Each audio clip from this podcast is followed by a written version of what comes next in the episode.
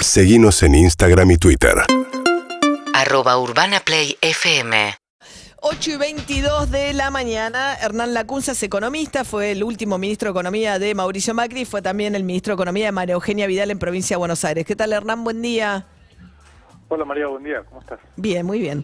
Bueno, a ver, eh, por un lado, eh, hace pocas horas el presidente Alberto Fernández dijo que la oposición debería cooperar como cooperó él durante el final del gobierno de Macri, cuando estaba disparada la, devaluación, y no hacer golpes de mercado. Y mencionó puntualmente, no sé si puntualmente, pero dio a entender que tenía que ver con algo eh, que habías hecho vos, diciendo que se iba a defoltear la deuda en pesos.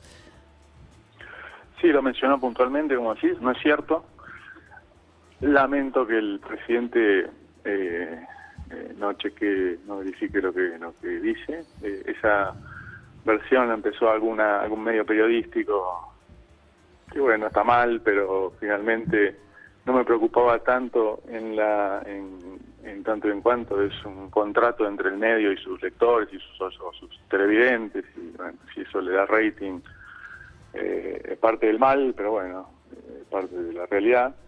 Ahora, eh, en una la palabra presidencial tiene otra otro valor institucional, entonces me parece que es bajar un escalón más en este pantano en el que estamos, este, eh, que, el, presidente se haga eco de esas versiones infundadas. Así que me, me interesa aclarar que no, que no es cierto, pero lo más importante es lo segundo, ¿no? que es este, un, un, una degradación institucional.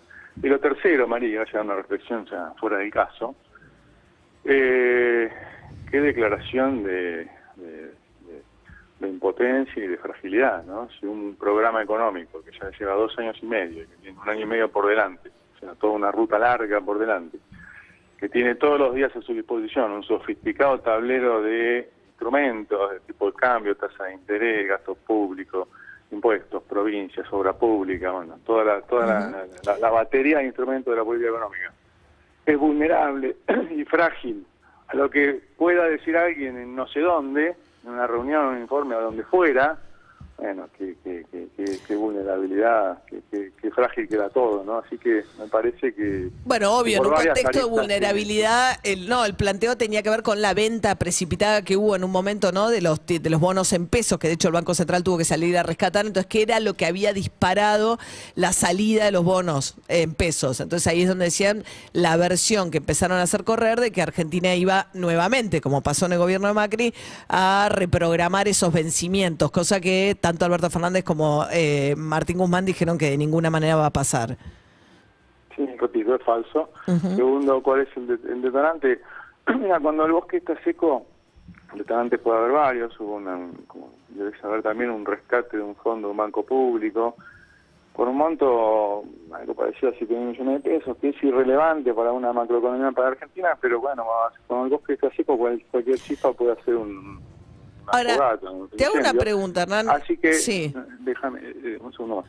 El problema es que el bosque esté seco, entonces si vos tenés dos años, María, que te la pasaste este, gastando arriba de tus posibilidades, y con el verso, déjame decirlo así, de que la emisión no genera inflación, o que la deuda en pesos no importa porque es en pesos, bueno, un día te levantas con la, con la inflación en 80 y con, y con los bonos que no puedes reprogramar, entonces... Eh, la, el bosque seco es la fragilidad del programa. Ahora, ¿cuál es el escenario que, que, que, que estás viendo en el ahora? Digo, Alberto Fernández le queda un año y medio de mandato, ¿no? Entonces, ¿qué es lo que va a pasar? ¿Qué es lo, qué es lo que imaginás que va a pasar? Ya en el contexto del acuerdo con el Fondo Monetario, etcétera. Bueno, primero, la, el contexto del acuerdo con el Fondo Monetario no existe, porque el acuerdo con el Fondo Monetario se hizo a fin de marzo, el 20 de marzo, eh, después de dos años de negociaciones secretas y se puso arriba de la mesa una hoja de ruta. Bueno, negociaciones secretas también, pero digo, eso también Macri fue igual, digamos, o sea... No sé, pero bueno, ¿de qué estamos hablando? ¿De Macri o de...? No, no, está bien, pero digo, el secreto... Bueno, ok, entonces, eh, después de dos años de negociaciones, que no, bueno, no importa, dos años este, largos de negociaciones, y mmm, una hoja de ruta arriba de la mesa que decía, bueno, vamos a hacer un camino de eh, corrección de desequilibrio fiscal, monetario y cambiario, con esas metas, ¿no? De reservas, de uh -huh. déficit, de, de emisión. más moderado que lo que traíamos. Entonces, eh, queremos ir bastante modesto todo, queremos ir en dos años a Rosario, Córdoba y Salta. Bueno, eh, lo agarrás tres meses después y estamos por Mar del Plata, o sea, fuimos para el otro lado. ¿A qué me refiero? Decía, bueno, vamos a hacer algo de austeridad fiscal porque la inflación está subiendo. En, ma- en abril y mayo, los dos meses siguientes, el gasto, todo el gasto, no una parte, creció 17 puntos arriba de la inflación subsidios, eh, provincias, obras, eh, Bueno, salarios. mucho suba el precio combustible y el bono, ¿no? Pegó también el bono, este 18 mil Pegó pesos. todo, pegó Sí. todo. Pero ¿qué imaginás pegó hacia adelante? Pegó, el- o sea, suba la soja en los ingresos. Si los ingresos suben 5 y, la, y la- el gasto sube 17, todo arriba de la inflación. Entonces, yo te diría que es esa la causa del- de la tensión en, el mercado, ¿no? Sí. Estamos Adelante. hablando con Hernán Lacusa, economista, eh, que fue eh, el ministro de Economía de Vidal en provincia de Buenos Aires. Hernán, pero, ¿qué imaginás hacia adelante? Pues ahora queda un año y medio de mandato de Alberto Fernández. ¿Qué imaginas? Digo, ¿qué riesgo ves? ¿Un riesgo grande? ¿Y qué, cuál sería un escenario, eh, digamos, eh, nada, el más deseable en este contexto? El más deseable es que todo siga como está, digo, porque no creo que mejore mucho. La inflación va, no, no, no, no, veo, no veo posibilidad de que baje, y menos haciendo más de lo mismo. Eh, creo que, que, es este escenario, digamos, nublado, con, con, con niebla densa, es difícil ver un hacia adelante, como estaba Buenos Aires hace dos semanas, si te acordás, por clima.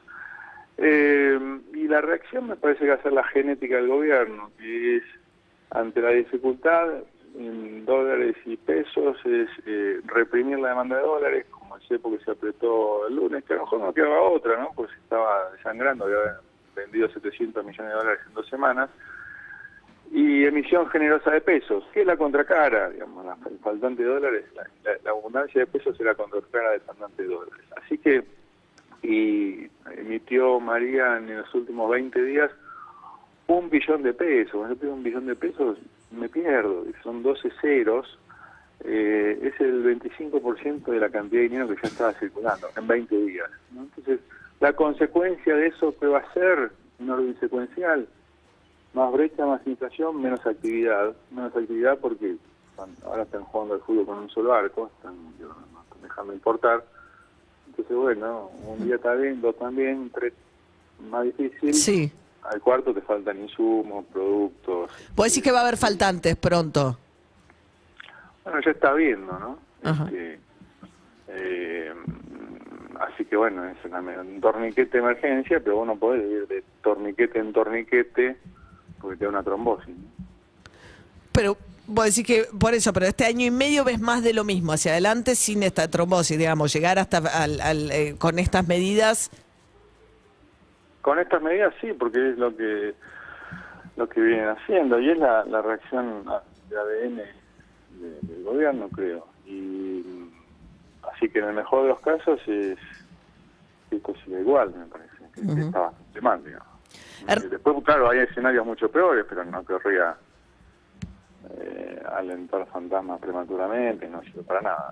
Bien. Hernán Lacunza, economista, ex ministro de Economía, eh, en el final de Mauricio Macri fue el último de los ministros de Economía. Gracias, Hernán.